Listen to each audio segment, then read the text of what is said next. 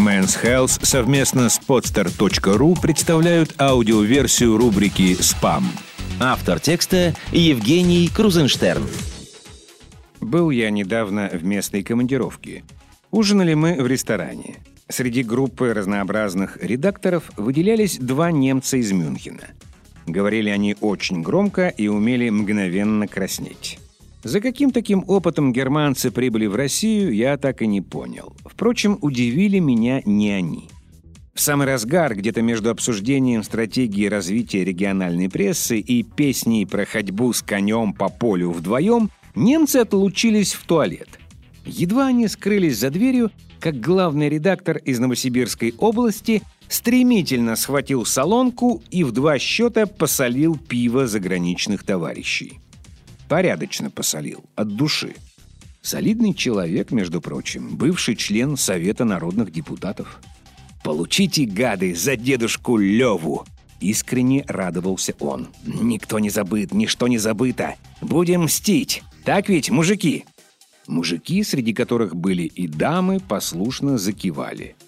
«А что с дедушкой Левой?» – поинтересовался я. «Погиб на Курской дуге», – объяснил редактор. Он хотел еще что-то рассказать, но тут вернулись фашистские захватчики и, как ни в чем не бывало, выпили свое пиво. Они даже не заметили, что это было холодное блюдо мести. Редактор из Новосибирской области был убит. «Надо было слабительное подсыпать», — шепнул он. «Давай ты их в следующий раз отвлечешь». «Нет уж, нет уж», — отказался я. «Извини, дружище, у меня бабушка немка». Редактор поперхнулся. «Но дедушка — кавальер трех орденов славы», — добавил я. Редактор задумался. «Тяжело тебе», — сказал он через минуту. «Ладно, сам справлюсь». Слава богу, не справился. Поразительное дело, из всех более-менее приличных пороков я совершенно лишен мстительности. Эта добродетель досталась мне не просто так, а вследствие лени — Закон мирового равновесия суров, но справедлив, полагаю я. Если уж мой обидчик конченый мерзавец, то и без всякой помощи он упадет в выгребную яму или потеряет чемодан. Это очень удобная жизненная позиция, совершенно не требующая никаких усилий. Однако все вокруг считают иначе. Месть от чего-то стала синонимом смелости, преданности и делу, и человеку. Месть накладывается на месть, и я прямо вижу, как сначала мстят, а потом придумывают, за что. Вот дембель С. Уложил в постель дочь козла комзвода. Это называется «нанес ущерб». Вот интеллигентная старушка платит за проезд в маршрутке мешком копеечных монет, приговаривая «хоть полчаса их считай, а не нравится, уезжай в свой Ташкент». Вот полная женщина в телогрейке сыпет на крышу Ауди, из которой всю ночь пел Эминем, хлебные крошки. Она прочла в газете, что птичий помет здорово разъедает краску. Вот кассир в банке, которого только что отчитали за медлительность, отказывается отвечать, отсылая всех к стойке информации. И так далее, и так далее. Все мстят всем, наплевав на причинно-следственные связи. Я знал человека, который, мстя за измену жены, терроризировал слабохарактерных женщин. Он еще шесть раз женился и разводился. Ужас.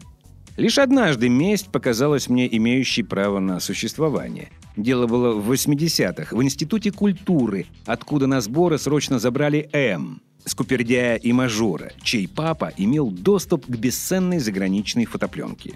В группе будущих фотографов М недолюбливали все без исключения. И когда в общежитии обнаружили его фотоаппарат с заряженной пленкой, той самой, которую было нигде не достать, однокурсники дощелкали ее до конца. Через месяц М вернулся со сборов, проявил пленку и стал печатать фотографии.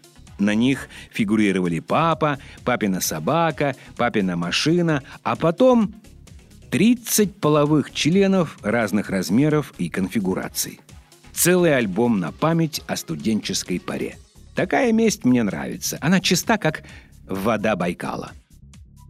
Комментарий Men's Health. Николай Нарицын, член Общероссийской профессиональной психотерапевтической лиги. В доисторические времена месть служила нашим животным предкам для защиты стаи.